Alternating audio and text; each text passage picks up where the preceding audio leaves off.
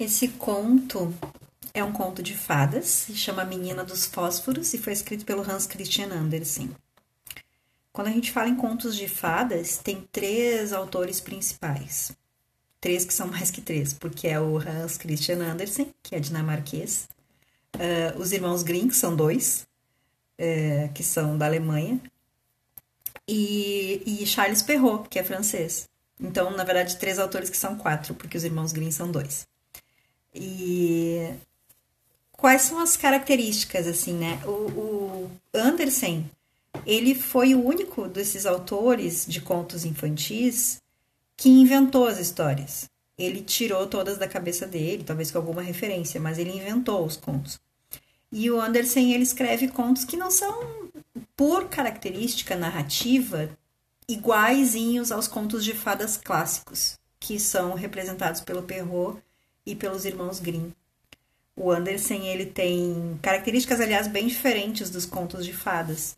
Um conto de fadas clássico, ele tem a temporalidade, né? Ele não tem um tempo definido. Os personagens não têm nomes, são nomes genéricos, né? Branca de Neve, Cinderela, uh, João e Maria, que são nomes universais. E nisso o Andersen segue as características, os contos deles são assim até ali. A grande diferença é a estrutura narrativa do conto de fada clássico, que obedece àquela ordem assim, tu tem uma, uma ordem inicial, uma situação inicial e a apresentação do herói. Aí alguma coisa acontece durante a narrativa, um desafio é colocado, um inimigo é apresentado, um gigante, uma bruxa má, uma madrasta, um ogro, um lobo, sempre acontece algum aparece um elemento que desestrutura aquele herói ele tem que ou um desafio né que ele tem que passar. E ao superar esse desafio ou vencer este inimigo o herói seja ele a princesa ou o pequeno polegar ou seja o que for ele ele cresce né ele estrutura a sua identidade. Essa é uma estrutura e no final todos vivem felizes para sempre. Essa é a estrutura resumidamente a estrutura básica de um conto de fadas clássico e não é porque tem fadas, né? Ele se chama conto de fadas por, por, por, porque fada remete a, a outra palavra que em latim uh, significa fatalidade, destino. Então, o conto de fadas não é porque ele tem uma fadinha voando, é porque ele se refere a destino, que é a trajetória do herói. Todo conto de fadas conta a trajetória do herói e, e a constituição, a fortalecimento da identidade desse herói a partir da superação de um obstáculo do, ou, ou de vencer um inimigo. Pois o Andersen ele consegue escrever histórias onde existe um herói, não necessariamente ele supera um obstáculo, como nesse conto que nós vamos ver. Mas ele tem alguns elementos mágicos, como também os outros autores mostram nos seus contos, né? Eu tinha esquecido de comentar isso. O, o conto de fadas clássico ele também traz elementos mágicos, seja a fada madrinha, seja né, uma transformação que acontece, seja uma árvore encantada, seja um animal que fala, um duende da floresta, e sempre acontece a, um elemento mágico ali naquela história também. Uh, então, uh, uh, Andersen foi o único que inventou as suas histórias.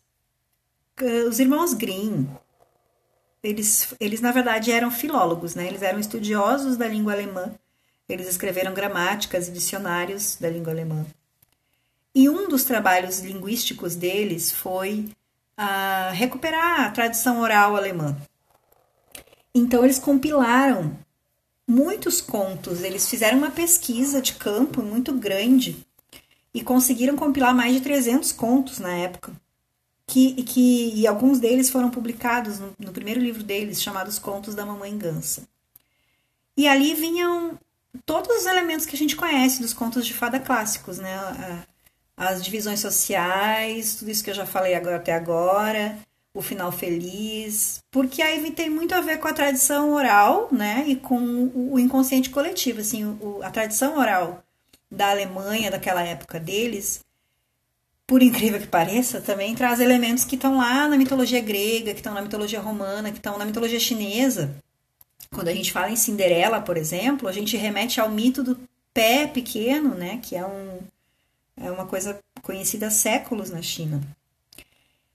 E, enfim, né, são, são contos, assim como o Perrault também fez essa compilação na França, são contos que trazem uh, a cultura do seu tempo, né? A cultura daquela geografia, daquele tempo, uh, daquele lugar, com as suas características.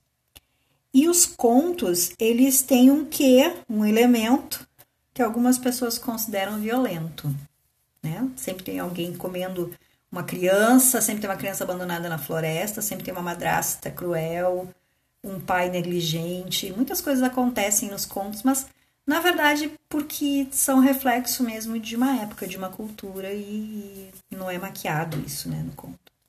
Já o Andersen, ele escreve de forma muito autobiográfica. Ele não pega muito da tradição oral da sua, do seu momento, da sua época, lá da Dinamarca. Ele pega muito da sua infância, que foi muito pobre. Ele traz muitos elementos também da Europa, né? Assim, da região onde ele vive, muito frio, muita pobreza naquele, naqueles contos que ele retrata. Que que são os quais são, né, os contos mais conhecidos do Andersen? São muitos, são vários.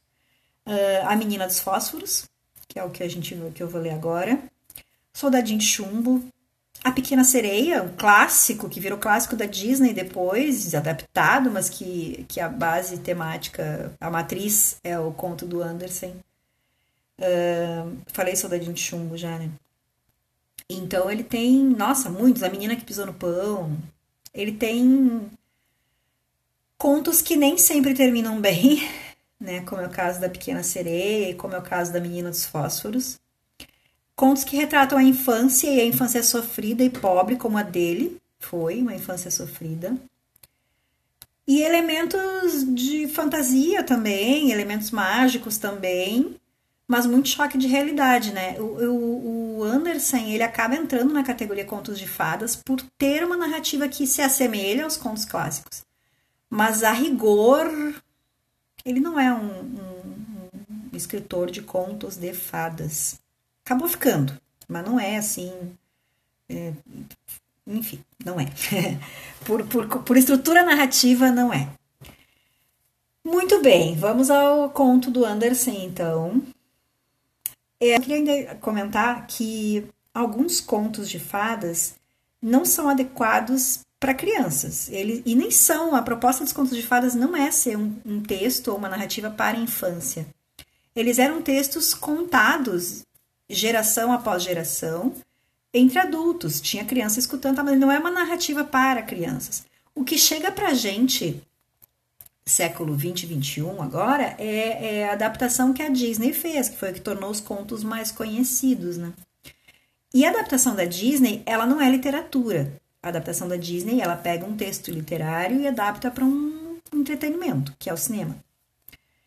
Então, claro que se perde muito da estrutura narrativa e se perde muito do objetivo final do texto do conto de fadas, que é trazer todo um simbolismo, é, toda uma linguagem diferente né, da, da cinematográfica.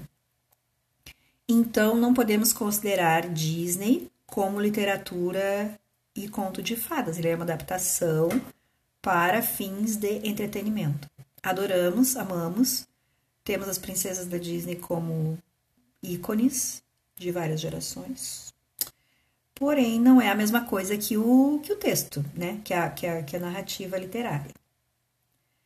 E alguns deles não tratam de princesas, não tratam de castelos, como é esse conto da menina dos fósforos. Daquelas que ia falar e falou muito mais, né?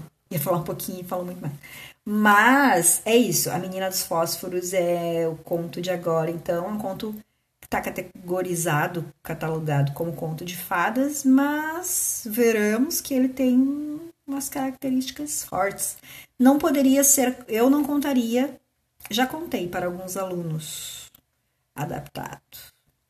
Mas não contaria para crianças muito pequenas, porque ele é bem assim impressionante para criança pequena.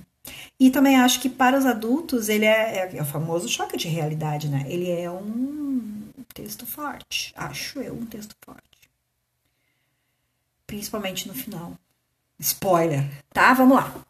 A menina dos fósforos. Era véspera de ano bom. Fazia um frio intenso, já estava escurecendo e caía neve. Mas a despeito de todo o frio e da neve e da noite que caía rapidamente, uma criança, uma menina, descalça e de cabeça descoberta, vagava pelas ruas. É certo que estava calçada quando saiu de casa, mas as chinelas eram muito grandes, pois que a mãe as usara, e escaparam-lhe dos pezinhos gelados quando atravessava correndo uma rua, para fugir de dois carros que vinham a toda brida. Não pôde achar um dos chinelos, e o outro apanhou um rapazinho que saiu correndo e declarando que aquilo ia servir de berço aos seus filhos. Continuou, pois, a menina a andar, agora com os pés nus e gelados. Levava no avental velhinho uma porção de pacotes de fósforos e tinha na mão uma caixinha. Não conseguira vender uma só em todo o dia e ninguém lhe dera esmola, nem um só vintém. Assim, morta de fome e de frio, ia se arrastando penosamente, vencida pelo cansaço e o desânimo, a estátua viva da miséria. Os flocos de neve caíam pesados sobre os lindos cachos louros que lhe emolduravam graciosamente o rosto.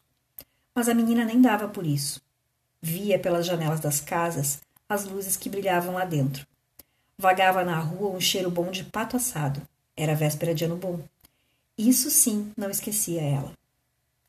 Achou um canto, formado pela saliência de uma casa, e acocorou-se ali, com os pés encolhidos para abrigá-los ao calor do corpo. Mas cada vez sentia mais frio. Não se animava a voltar para casa porque não tinha vendido uma única caixinha de fósforos e não ganhara um vintém. Era certo que levaria algumas lambadas. Além disso, lá fazia tanto frio como na rua, pois só o abrigo do telhado e por ele entrava o vento, apesar dos trapos e das palhas que lhe tinham vedado as enormes frestas. Tinha as mãozinhas tão geladas, estavam duras de frio. Quem sabe se acendendo um daqueles fósforos pequeninos sentiria algum calor? Se se animasse a tirar um ao menos da caixinha e riscá-lo na parede para acendê-lo? Como estalou e faiscou antes de pegar fogo? Deu uma chama quente, bem clara, e parecia mesmo uma vela quando ela o abrigou com a mão. E era uma vela esquisita aquela. Pareceu-lhe logo que estava sentada diante de uma grande estufa, de pés e maçanetas de bronze polido. Ardia nela um fogo magnífico que espalhava suave calor, e a meninazinha ia estendendo os pés enregelados para aquecê-los. Apagou-se o clarão. Sumiu-se a estufa tão quentinha e ali ficou ela no seu canto gelado com um fósforo apagado na mão. Só via agora a parede escura e fria. Riscou outro. Onde batia sua luz, a parede tornava-se transparente como a gaze, e ela via tudo lá dentro da sala. Estava posta a mesa, e sobre a toalha alvíssima Via-se fumegando entre toda aquela porcelana tão fina um belo pato assado, recheado de maçãs e ameixas. Mas o melhor de tudo foi que o pato saltou do prato e, com a faca ainda cravada nas costas, foi indo pelo assoalho direto à menina que estava com tanta fome. Mas o que foi aquilo?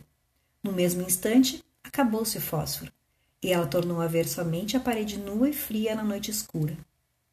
Riscou outro fósforo e aquela luz resplandente viu-se sentada debaixo de uma linda árvore de Natal. Oh, era muito maior e mais ricamente decorada do que aquela que vira naquele Natal ao espiar pela porta de vidro da casa do negociante rico. Entre os galhos brilhavam milhares de velhinhas e estampas coloridas, como as que via na vitrine das lojas. A criança estendeu os braços diante de tantos esplendores e então, então apagou-se o fósforo. Todas as luzinhas de Natal foram subindo, subindo, mais alto, cada vez mais alto, e de repente ela viu que eram estrelas que cintilavam no céu. Mas uma caiu lá de cima, deixando uma esteira de poeira luminosa no caminho. Morreu alguém, disse a criança. Porque sua avó, a única pessoa que a amara no mundo e que estava morta, lhe dizia sempre que quando uma estrela desce é que uma alma subiu para o céu. Agora ela acendeu outro fósforo. E desta vez foi a avó que lhe apareceu, a sua boa vovó, sorridente e luminosa no esplendor da luz. Vovó! gritou a pobre menina. Leva-me contigo. Já sei que quando o fósforo se apagar, tu vais desaparecer, como se sumiram a estufa quente, o rico pato assado e a linda árvore de Natal. E a coitadinha pôs-se a riscar na parede todos os fósforos da caixa, para que a avó não se desvanecesse. E eles ardiam com tamanho brilho que parecia dia, e ela nunca vira a vovó tão alta nem tão bela. E ela tomou a neta nos braços e voaram ambas em um halo de luz e de alegria mais alto e mais alto e mais longe. Longe da terra, para um lugar lá em cima, onde não há mais frio, nem fome, nem sede, nem dor, nem medo, porque elas agora estavam com Deus. A luz fria da madrugada achou a menina sentada no canto, entre as casas, com as faces coradas e um sorriso de beatitude. Morta. Morta de frio na última noite do ano velho. A luz do ano bom iluminou o pequenino corpo ainda sentado no canto, com a mão cheia de fósforos queimados. Sem dúvida ela quis aquecer-se, diziam. Mas ninguém soube das lindas visões, que visões maravilhosas lhe povoaram os últimos momentos, nem em que halo tinha entrado com a avó nas glórias do ano novo.